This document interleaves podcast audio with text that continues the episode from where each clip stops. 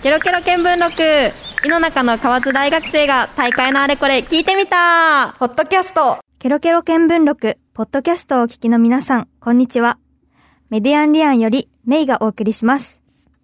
今回はケロケロ見聞録2月放送、人は見た目で決まるのか、これからの見た目、ディベートで考えると、のダイジェストをお送りします。では早速、2月5日に放送された番組のダイジェストをお楽しみください。えー、まず最初にですね、見た目を意識するときってどんなときっていうことについて話していきたいと思います。まあ、まずね、見た目を意識するときと聞かれて、まあ、見た目って聞くと、やっぱりこう、最近だと、あの、インスタグラムとか、SNS の写真のイメージって結構強いと思うんですけど、うんまあ、他の人の写真を見るときもそうだし、まあ、自分の写真撮ったり、えー SNS に載せたりっていうときあると思うんですけど、自分のこう、写ってる見た目とか結構気にしますか？私は、まあそもそもあんまり SNS を使わない人なので、うんうん。自分からこう自分の顔を上げるっていうことはないんですけど、うん。でもやっぱり、例えば卒業アルバムとか、うんうんうん。そういう写真撮るときって、なんか頑張って前髪とか必死にうん。直すなと思って、確かに。もうこう、それこそ、卒業アルバムって一生見られるから、しかも結構なんだろう、昔に比べて、その撮る前ってこうトイレが渋滞したりとか、そう、そうそう。髪の毛直す子とかうんで結構いっぱいになっちゃったりとかありますもんね。マイマイはどうですか？私は結構インスタグラムとかで、うん。あの、友達と遊んだ時の写真とかうんあげたり、私の友達も結構そのそういうあげたりする人だから、なんか自分の写りとか、うん。あうんの自分で選ぶときは結構自分で選べるけど、うん人が、あの、あげてる、友達があげてるので、うん。あ、これあんまり自分的には、あ それが良くないなとか思ったり。する難しいとこはあります。う。ん。なんか結構その友達と写ってる写真を逆に上げるときって、その友達の顔を加工するかちょっと迷わない？うーん、わかるかも。なるほど。そう、プリクラとかちょっと修正したりとかあるけうど、自分の顔ちょっとちっちゃくしたら、友達のも小さく した方がいいのかなみたいな。自分だけいいように。してえ、マイマイはどっち派？え、私は、でも結構、その友達の写りとかは、うんうんあの気持ちがわかるから、うん友達の写りとかは結構気にして、あーなんかあげてもいいかとか、うんこれいいみたいな感じで聞くけど。うんうん。そうけどたまに、こう、なんだろう、一人だけ可愛い写真とか、あるから。そうそう。確認は大事だね。うんそううん SNS の他にも、あの、まあ、人に見られるものといえば、まあ、洋服服があると思うんですけど、服を買ったり選んだりするときっていうのも意識するんじゃないかなって思っていて。うん。今度はマイマイはどうですか？服とかは、うん。結構、私は服買うのとかも見るのとかも好きだから、見た目は服に関しては結構意識するかおも。ー。なんか、あの、その日見た目があんま気に入らない服を着ていったら、うん。もう決まらなくって、うん。仕方なく着ていったら、すごい一日すごい嫌な気持ちになる。うん。なんかこう、街歩いてて、ちょっと窓に映る自分とかがもう、あ なんか割と見た目気にしてるかもって。ああ、今思った。確かに。え、マリさんはどうです？私はでも服とか買うときは結構、なんか周りと浮かないかなとか、うん。自分のキャラに合ってるかなっていうのを考えちゃってて、確かに。ちょっとこんなフリフリは着れないかなとか、あんまり露出しない長ズボンにしとこうかなとか、うんなんかそういうところは気にしてるなって思います。ちなみにマリさんが思う自分のキャラってどんな感じですか？なんか、あんまりフリフリとか派手なのじゃなくて、うんうん。結構モノトーンとか、うんまあ、あんまり、な、ロングスカートか長ズボンうんんあんまり肌は見せません。みたいな、そういうキャラですね。やっぱそう、見られたいですか？なんだろう、み、どどっちですか？そうかもしれない。うん。ちょっとこうシックな感じじゃないけどうん、落ち着いて見られたいなのも、みたいなのもちょっとありますよね。真面目な感じで生きていきたいみたいなのはあるかもしれない。確かに。それとかやっぱ、こう、よく聞く言葉としては、男受け、女受けとかやっぱあるじゃないですかうん。結構 YouTube とか見てても、こう場面に合った、ああ、うんそうね。コーディネートとかが紹介されてるから、結構意外とこう、一緒にいる人うんうにんどう見られてるのかなっていうのはあるかもしれないですね。それは大きいかもうね。ん。それから、これは私がちょっと逆に見た目もうちょっと意識した方がいいなって自分で思ってることなんですけど、大学行くときに、あの、メイクをしないで行っちゃうことが結構な頻度あって、うんうん。どう知ってます？毎日。するようにはしてる。できる限り努力はするっていううん感じかな。そこはやっぱりこう、見られてるっていう意識からですか？うん。一応なんか人前に出るし、うんみたいな人に会うからっていうので、できる限りはしようとはするんだけど、うんまあ、起きる時間とかにもよるのが正直なところ。ちょっと手間っちゃ手間ですもんね。うん。うんマイマイとかは、まあ今年大学生になったけど、高校生の時と変わったと思うんだけど、どんな感じ？高校生の時は、もうなんか、髪の毛ぐらいしかうん。何もやってなくって、やっぱ大学生になって突然メイクがなんか、うん。なんか当たり前みたいな感じになってるから、メイクしてない。なんか逆に高校生の時はメイクしてる人が、なんか、おしてるね、みたいな感うん。じだったけど、なんか大学生になってから急に本当に、確かに。なんかするのが 当たり前みたいな。そうそう。うん。から、でもなんかしないとなっていう、こう、うん。朝の、もう起きるのが遅くなっても、絶対するルーティーンには一応入ってる。おー けど、すごい。感心しちゃった。けど一応だし、うんうんもうどんどんなんかもうその時間も縮小していくけど、うんうん。まあなんか、一応してる。なんか、しないといけない気がしちゃう。なんかこう、メイクしてないイコールちゃんとしてないみたいな、うん多分、他の人から見たら、そんなに何も思われてないのかもしれないけど。対してそんなすごいメイクしてないから、そうそうそうやってもやらなくても変わらないのかもしれないけど。けど、なんかでもしなきゃみたいな、うん見られてる感じはちょっとありますよね。うんうん。というわけで、まあ、このような場面で、えー私たち大学生は見た目を意識するということですけれども、えーこの後は人を見た目で判断することについてディベートを交えながら話していきたいと思います。ケロケロ見聞録ポッドキャストはい。ということで、えーここからは人を見た目で評価すること、見た目で判断することに対してはこんな意見があるよねというのを、まずディベートの形式を用いて共有してみて、えーその後で実際の私たちの考えや価値観というのを共有していきたいと思います。ということで、えーディベートの司会はマリさんお願いします。はい。バトンタッチしました。はい。はい。ここからディベートを行っていきたいと思います。はい。一つ目のディベートのテーマが、顔だけで決めるミスコンはどうなのかということです。はい。今年も私たちの所属している九州大学でもうんうん。ミスコン、ミスターコンが開かれましたよね。はい。他の大学でも行われていると思うのですが、私たちも身近なこのミスコンについて、これから一緒に考えていこうと思います。はい。では、それぞれ1分間の持ち時間を今回は与えております。はい。1分間経ったらタイマーが鳴りますので、とりあえずそれをメドにお話ししてください。はい。はい。それではまずは、めいちゃんの方からはい。お願いします。それでは1分間、スタートです。はい。えー私はミスコンに対して肯定派の意見を言いたいと思います。えーミスコンは続けていっていいと思います。えーなぜなら顔がいいというのも個性や特徴の一つであって、足が速いとか勉強ができるっていうのと変わらないものだと思っていて、まあ、その個人の個性とか能力っていうのを評価しない、なんか評価するせっかくの機会をなくしてしまうっていうのは、えー顔がいいという特徴を持っている人にとっては非常に不利益だと思います。それから、あの、ミスコンっていうのはアナウンサーになるための、こう、なんだろう、ステップとして使ってる人もいるので、えーそこはこう、なんだろう、そういうアナウンサーになりたい人たちのためにも残しておくべきなんではないかというふうに思うので、ミスコンを、えー続けていくべきだと思います。ありがとうございます。はい。すごくぴったり いただきました。はい。それでは変わって、はい。マイマイ、1分間、用意、スタートはい。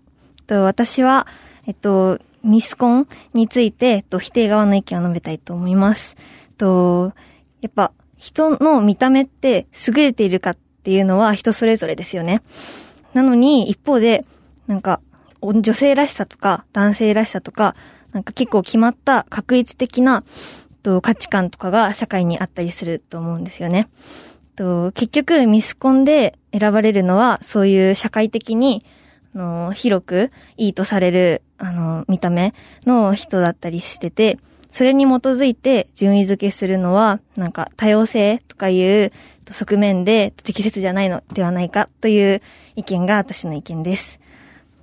そういうなんかあの顔、見た目だけで、だけっていう側面だけをあの見て順位を決めるのはといかがなものかというのが私の意見です。おー。1分ぴったりということで、こちらも ありがとうございます。じゃあ、ここからはお互いのそれぞれの意見に反論を述べていく時間にしたいと思います。はい。ではまた、めいちゃんから1分間お願いします。はい。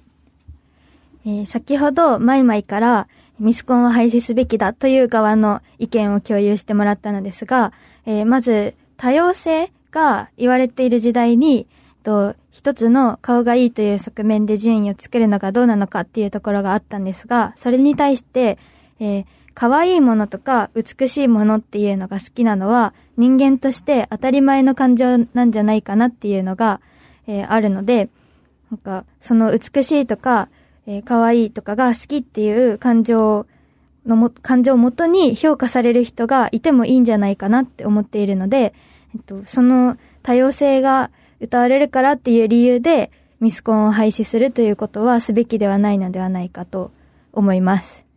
ありがとうございます。じゃあ、変わって、まあ今行きますか。はい。ではいきます。1分間、スタートはい。と、メイちゃんがさっきのと議論の中で、顔がいいっていうのが個性の一つ、他の、なんか、走るのが速いとかいうのと同じような個性の一つだということを言ってたんですけど、と、その顔がいいっていうのも、と、さっき言ったように人それぞれだと思うし、か、そうじゃない人を、と、否定しちゃうことになると思うんですね。で、実際に、と、ミスコンを廃止したが大学とかもあって、と、上智大学では、と、その、おと男性らしさとか女性らしさとか、性の、と、確一的な価値観を取り払うために、と、ソフィアンズコンテストっていう、と、新しい形で、他の顔、見た目だけじゃなくて、他の側面からも、と、見ていくことで、えっと、ちょっとすいません、なんか、やばいな。いや、1分経ったけど、もうちょい、もうちょいいきな。とそういう顔だけじゃなくて、他の側面からも、えっと、評価して、総合的に、えっと、順位を決めていくっていう、新しい形のもあるので、えっと、こういう例みたいに、ミスコンは、えっと、これまでの形で行うべきじゃないっていう意見もあります。はい。ありがとうございます。では、ここでディベート終了です。はい。ということで、えーまあ、ここでちょっとね、ディベートをやってみたんですけど、まあ、このディベートっていうのは、あくまで私たちが、えー肯定派、それから否定派の意見に立った場合、まあ、どんなことが言えるかなとか、まあ、社会的な意見も吸い上げながら、えー共有したものでした。で、そしてここからは私たち自身の意見で、えー人の見た目を評価することっていうことについて話し合っていきたいと思います。はい。はい。えーまずは先ほどのディベートにも出てきたんですけど、ミスコンについて、えーミスコンの、まあ、意義とか価値であったりとか、えーそういうところについてまず話していきたいと思うんですけど、はい。まあ、マリさんはミスコンっていうまあものの意義だったり価値っていうのはどんなものだと思いますか？そうですね。ミスコンの意義としては、うん。さっきのメイちゃんのディベートの中にもちょっとあったんですけど、うん自分の得意分野とか、そういうのを出す場所うんとし、てあるのかなって思っていて、私たち今こうやってメディアンリアンのメンバーはラジオ番組をやらせていただいてますけど、うん。これはやっぱり番組を作ることが好きとか得意だったり、喋ることがしたいとか、うん。うん。情報発信したいなっていうのを出す場所として、うんこの団体ってあるのかなって思っていて、じゃあなんか自分がみんなに見られて、こう、自信をつけたいとか、うん。自分のステージの上で表現したいとかっていう得意なこととかやりたいことを表現する場の一つとして、ミスコン、ミスターコンってあるのかなって思ってます。うんそうですね。なんかこう、実際、なんだろう、まあ、有名になりたいとか、うん輝きたいとか、いう人にとってはね、その場があることによって、やっぱなかったら、なかなかね、自分一人だけでは、それをこう実現するのって難しいし、う。うんん、そういう場としてね、あるかもしれないですね。マイマイはミスコンの価値とか意義っていうのはどういうものだと思います？ミスコンは、でも私の中では結構うん。うんエンターテインメント的な、うん。ああの、側面はうんうんうん。大きいのかなって思ってて、やっぱり、その、エントリーしてる中の人の中から選ぶ中で、こう、こういうのが、なんかこの、この人がいいよねとか、なんかそういう、うん。うん、旧大祭の中での一つの盛り上がりの面が大きいのかなっていうのは私の中では。そうですね。じゃあ、こうなんか自分的には、そのミスコン、まあ、マイワイは、マイワイが自分的には、そのミスコンで順位がつくっていうのもあるけど、まあ、それも踏まえて、うんエンターテインメントだよ、みたいな感じ。うんそうだね。だけど、やっぱり、なんか、うんあんまり、そのミスコンに対して、と、なんか深く考えたことはなかったんけど、うん。やっぱり、なんか、改めてこう、こういう、なんか、議題として向き合ってみたら、うんなんか、もどかしいというか、もやもやするとこうん。はやっぱあるのかなっていうのは。うんう。うん。うだね、なんか、やっぱりこう、顔で評価するっていう文化は残り続けていくわけじゃないですか。うん。そう考えたときに、まあもちろんさっき言ったみたいに、アナウンサーになりたいだったり、成長したい、自分を見せたいっていう人にとっては、すごくプラスなイベントではあるけれど、顔にこう自信がなかったり、うん。評価することに対してよく思わない人にとっては、うん。こう、なんか辛いものっていうか、ううん。んそのエンターテインメントとして捉えられるかっていうと、確かに。みんなにとってそうではないっていうのをね、うん。ちょっと、もしこう、自分がね、その、嫌だなって思ってる立場だったら、ちょっと全面的に肯定はできないなっていうのはね、うんありますね。それから、まあ、一応こう、旧大祭とかでもそうですけど、ミスコンって、まあ、こう、大々的に割とやられてるじゃないですか。うんそこに関しては、こう、みんなを巻き込むっていうところに関しては、なんか、マリさんとかはどう思います？確かに結構みんなが投票できたりとかうんうん。っていうので、こうみんなで盛り上がってみんなを巻き込んでやってるのかなっていう印象はあるんですけど、うん実際私がその盛り上がってるのが SNS の場うんうん。で、私が SNS をやっていないからっていうのもあるかもしれないんですけど、あんまりミスターコンとかミスコンとかに参加できてる自覚がなくて、うんうんなんかみんなでやってるっていうことを、もしこう、意義として掲げてるんだったら、若干私はそこにの波には乗り切れてなかったなって思いますね。じゃあこう、意外と、改めて考えてみると、その、うん。みんなをこう巻き込んでプラスの方向に持っていけてるかっていうとそうじゃないよね、うんみたいな。やってることは知ってるし、うんうんなんかポスターとかパンフレットとか見て、あ、こういう人が出てるんだな、みたいなのはちょっと知ってても、参加してる感っていうのはあんまり見てるだけの方にはないのかな、とは正直思います。うんうん。マイマイは、その、まあ、ミスコンについて全面的に賛成はできないってところだったけど、うんあの、こういうところは変えた方がいいんじゃないかなとかはある？うーん。でもなんか、やっぱりその、顔だけっていうのが、うん。なかなか、あの、むず、あの、うん。その、もやもやの原因なのかなってちょっと思ってて、うんうん。何を、あの、基準にすればいいのかわかんないんだけど、なんか他にも、なんか、総合的に、うん。いろんな？うん。確かに。うん、複数のなんか、うんうん。そうだね。ななんんかか部門みたいな、ね 部門別みたいなあったら、うんそうだね。う。ん。なんかそれぞれね、個性があるから、そうそうそう。例えば歌が上手い部門とかそう、ちょっと、あの、何？ウォーキングうまい、なんかモデルのウォーキングうまい部門。みたいな、そういう感じで、そうだね、もっと個性をいろいろ広げてあげて、顔だけじゃないよってしてあげるイベントになるとね、確かにいいかもしれないですねただ。参加者も増えるかも。うん、しれないそうだね出てみよう活かせるよね、個性の幅が広がるから。とかうーん、確かに。興味を持つ人も多くなるかもうんうん。ラジオ部門がもうできるかもしれない。したら私たちもみたいな。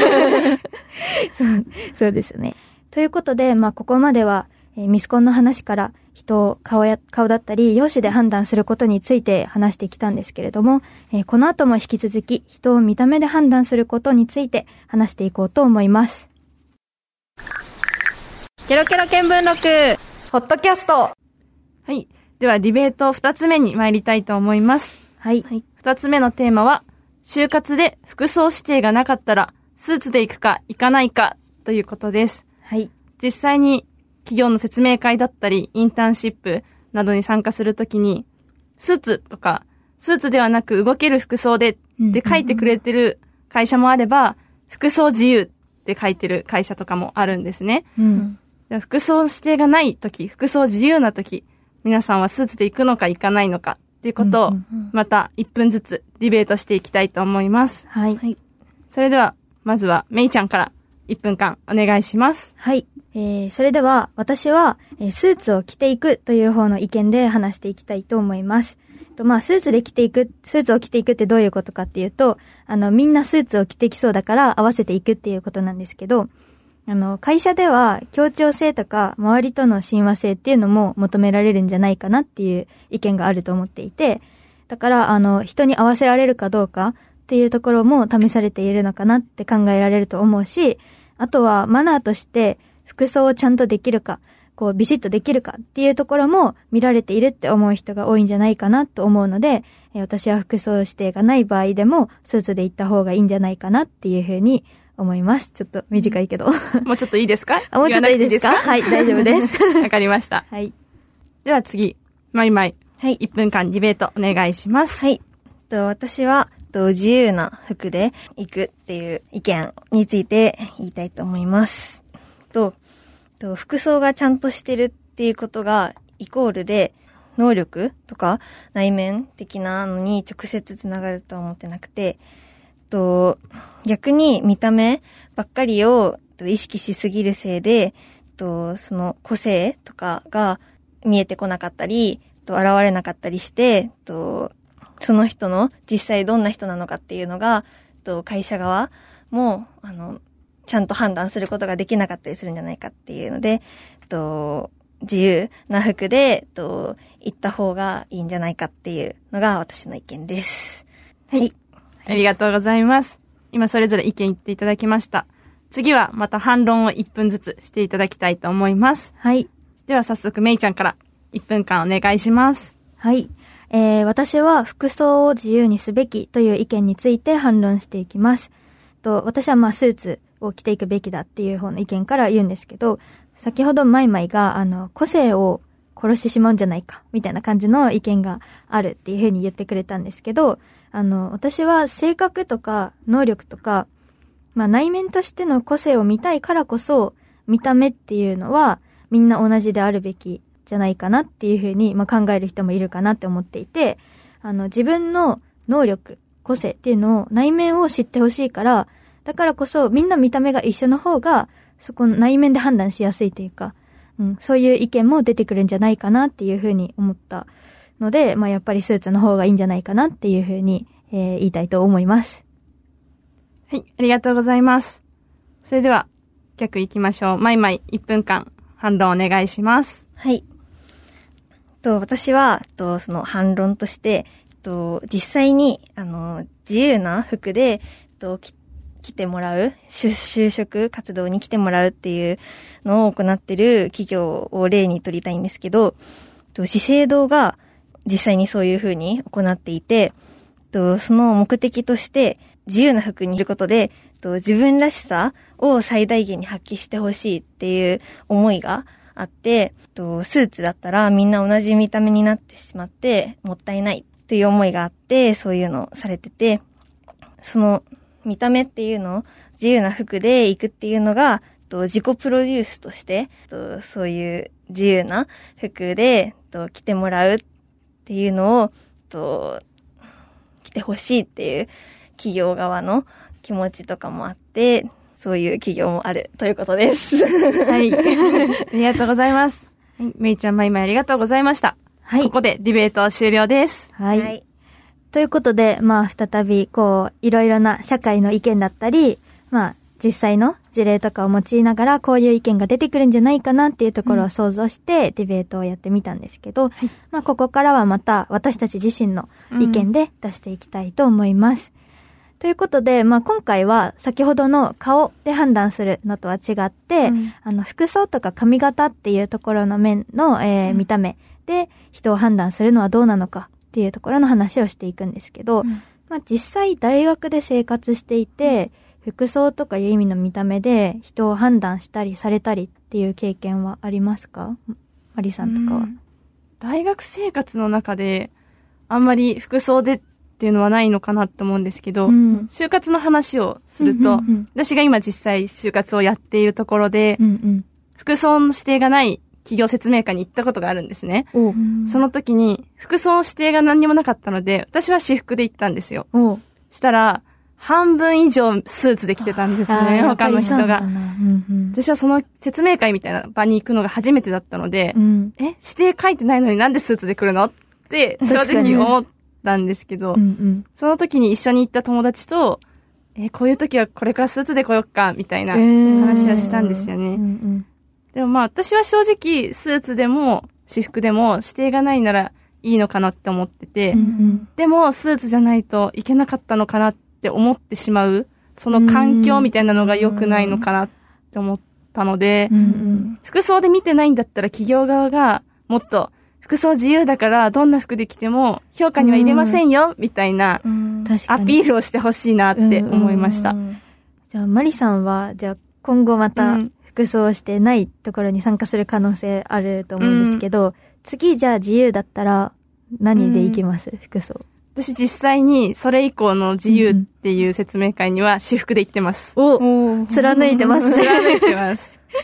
そうですね。まあ、難しいとこですよね。うん。マイマイは、まあ、まだないと思うけど、これから服装指定がない説明会があったとして、どういう服装で行く？服装指定がなかったら、うん。でも、迷って迷って結局多分、なんか、絶妙なライン。うん。かっちりスーツすぎたら、うんうんなんか、あの、浮いちゃうかなって思うから、うんうんあの、ちょっと、あの、綺麗めの。綺麗め、そう、うん綺麗めの服とかうんで行っちゃうかな、今の、自分だったら。そこは、どういう気持ちから来るの？浮きたくない？のかな？無難な。ラインを行きたいみたいな。うそうだね。合わせたいうん気持ちはあるかも。うん確かに、私もパーカーとかはやめてるかな。うん確かにちょっと襟がついてるっぽいやつ？みたいな。うん ジーンズとか、ううそういけないね。う、ねいいかな、うん。そこの判断難しいけど。うん。私は多分、スーツで行っちゃうと思うんですよ。な、なんか、こう、みんなが言ってたように、合わせたいっていうのももちろんあるし、なんか、うん服装指定がないとして、みんながバラバラな服で来るとしたら、なんかやっぱりスーツ着てる方がよく見えるんじゃないかみたいな。ああ。そう、なんかちゃんとしてそうに見えるんじゃないみたいなのが、ちょっと自分の中であって。うん。うん。まあもちろん個性っていうのもあるけど、なんか逆に自分は、まあこういうラジオとかの経験もあるし、そういう内面的には、ちょっと自信があるじゃないけど、出せるかなって思ってるからこそ、なんかより評価してほしいみたいな。できる人に見られたいみたいなのは、ちょっと、多分その綺麗めな服を二人着ていくって答えてくれましたけど、それもやっぱ、ちょっと意識してるよって見られたいのもそうね、ねちょっとありますよね。うんうんうん。そうですね。ということで、まあ、実際にね、あの、服装指定がなかった場合は、うん。みんなちょっと多少はね、意識するっていうことで、ねうん。やっぱりね、こう、今まで学校生活とかで、高校までとか育ってきた中でも、人に合わせるって結構求められてるじゃないけど、自然なことだから、うんうん、あるかもしれないですね。うんうん。ということで、まあ今回2回目のディベートを通して、まあ今までは、その、今度は服装とかで、え人を判断することっていうことについて話してきたんですけど、まあここまでね、見た目について考えてきたんですけど、最後にこれからも、あの、見た目全体のうん。顔だったり服装だったり全体のことに広げていって、えーこれから人に対する判断基準としての見た目の考え方、それから捉え方っていうのが、えーどうあるべきかということについてそれぞれ、えー意見を言いながら考えていきたいと思います。じゃあ最初、マリさんどう思いますか、はい。私は、結構この見た目に関して、うん健康とか自分の体、健康状態みたいなところの軸で考えました。うんうん。なんか、やっぱり無理にダイエットしてしまって体に良くないとか、いっぱい歩かないといけないのにヒールが求められて足痛いとか、そういうのって見た目を意識する、しすぎたことによって自分の健康に害が来ちゃってるなって思うから、それよりは私は見た目よりも健康を大事にしてほしい。ってあ思ってますねあ。。うん。でも、やっぱり TPO に合ってない格好とかっていうのはやっぱり良くはないと思うから、まずは自分の体を大切にみんなして、うん健康第一の範囲の中で考えてほしいなって思いますね。じゃあその、うんなんだろう、ヒールがっていう話も出ましたけど、じゃあヒール、まあ実際痛くなったりするじゃないですか。そういうのって、なんか例えば健康的に痛くなったりするから、ヒールじゃなくてもいいですよとかいうことに対しての配慮は会社側とかもするべきだと思います。うんするべきかなって思います。うん風潮として、なんか、女性スーツだったらヒールみたいな、うんうんそういうもう一連の流れみたいな、当たり前みたいなところのせいで、うんうんこう健康うんに害がっていうのはあると思うから、まずその、難しいかもしれないけど、うん。当たり前をね、こう、剥がすというか、ええうんそうです、ね。覆そうみたいなうんうん動きが欲しいなって。じゃあ、マリさん的には、うんその見た目の判断基準っていうのを、うんその健康的にいいかどうかっていうレベルに変えた方がいいなっていう感じですか？そこはでも自分のおしゃれをすることが心の健康になる人もいると思うから、確かに。人からの評価の中に自分の健康っていう軸を一本入れて、うん。そこでの評価があったらいいなって思いますね。うん、確かに。マイマイは？どうしたらいいと思いますか？私は、さっき、あのー、ディベートの中で言ったうん。感じで、あのー、就職活動とかで、その自由な服で、企業側の思いとして、なんか自分らしさを最大限に発揮してほしいっていうなんか思いがすごいなんか、うん。うんおーいいなって思って、なんかその見た目っていうのが、なんか、うん、なんか、これ、これ、こういう見た目がいいっていう、なんか決まったのを、なんか、が、なんか社会にあるっていうのを、なんか当たり前だと思わずに、うん。なんかいろんに、いろんな良さがあるっていうのをみんな、なんか踏まえた上で、なんか自分らしさが発揮できる。うん。なんか、うんなんか受け入れられるようになったらいいなって思って、うんうん。なんかその一つとして、そのなんか自由な服うん。で、自分はこういう人ですっていうのを、うん。なんか見た目でもなんか発揮したりもできると思うし、なんかそういう自分らしさが発揮できるうんうん。ものとして見た目があったらいいな。そうだね。うんうんまあ、自分らしさ、もちろん出していきたいけど、それをこう、受け入れる環境も、うん。そう。やっぱり必要じゃないですか。マイマイ的には、まあそういうこう、見た目で自分らしさを表現してるひ人がいたら、どんな風に受け入れていきたい？うんえ、でも、なんか自分自身もう、ん。そういう見た目うんうん。とかで自分らしさ出していきたいし、なんかその、そういう人がいても、うん、うんいろんな、うん見た目のそういう人を受け入れるし、なんかその見た目っていうなんか一つだけじゃなくて、うんなんかいろんな面から、うん。なんか見れたらいいなって。そうだね。なんか、自分らしさを出してるその見た目っていうのも、うんまあ、その性格の一つぐらいの感じで、うん見た目のその判断とし、判断基準としての比重をちょっとこう、軽くしてあげるっていうか、うん。うん。まあ、自分らしさが出てたらそれでいいじゃんくらいの感じで、うん。見た目を大きく評価しないっていうところも重要かもしれないですね。うん。うんうん。私は、その、こう、見た目を気にするっていうところから、まあ気にする側から考えていたんですけど、まあ、人に対する判断基準としての見た目っていうのが、まあ、結構今の世の中って SNS だったりインターネットがあるので、こうなんか見た目の正解まいちゃんもさっきこう一つの型っていうのを言ってくれたけど、見た目の正解っていうのがどうしてもあるっていうか、あとはこう、自分が例えばスーツ着ていった方がいいかなとか、うんどうやって可愛くしたらいいかなっていう時にすぐ調べちゃうのがあると思って、だからみんな同じのを目指してるっていうか、うんそれが結構しんどいのかなってうん思ってて、なんか自分でどうしたいかっていうよりも先に調べちゃう。なんか自分もそうだけど、うん。こういう、こうなんか可愛い人の写真とか検索したりして、あ、世の中ではこれが可愛いんだみたいな。んインスタとか見たりとかしても、これが可愛いんだみたいなのを、こうすぐネットで答えを求めちゃうから、うんそうじゃなくて、みんなが一回自分が見た目どうしようかなっていう時に、うん自分基準っていうところ、うん最初に自分はどうしたいのかなっていうのを、その見た目の判断基準として、まあ、持ってくるといいのかなっていうふうに思います。ということで、まあ、三者三様のね、うん。捉え方というか、見た目の捉え方、こうしていったらいいよっていうのが、えーありましたけども、えー皆さんも自分や周囲に対する見た目の評価というのを見直すとともに、えーこれからどのように見た目というものを捉えていこうかなというふうに、えーぜひ考えてみてください。ケロケロ見聞録。ポッドキャスト。ここまでお送りしたケロケロ見聞録ポッドキャストお楽しみいただけたでしょうか？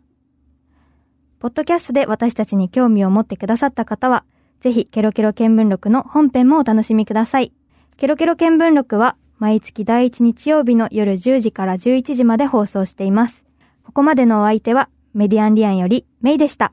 Love FM Podcast. ラブ f m のホームページではポッドキャストを配信中スマートフォンやオーディオプレイヤーを使えばいつでもどこでもラブ f m が楽しめますラブ FM.co.jp にアクセスしてくださいね Love FM Podcast.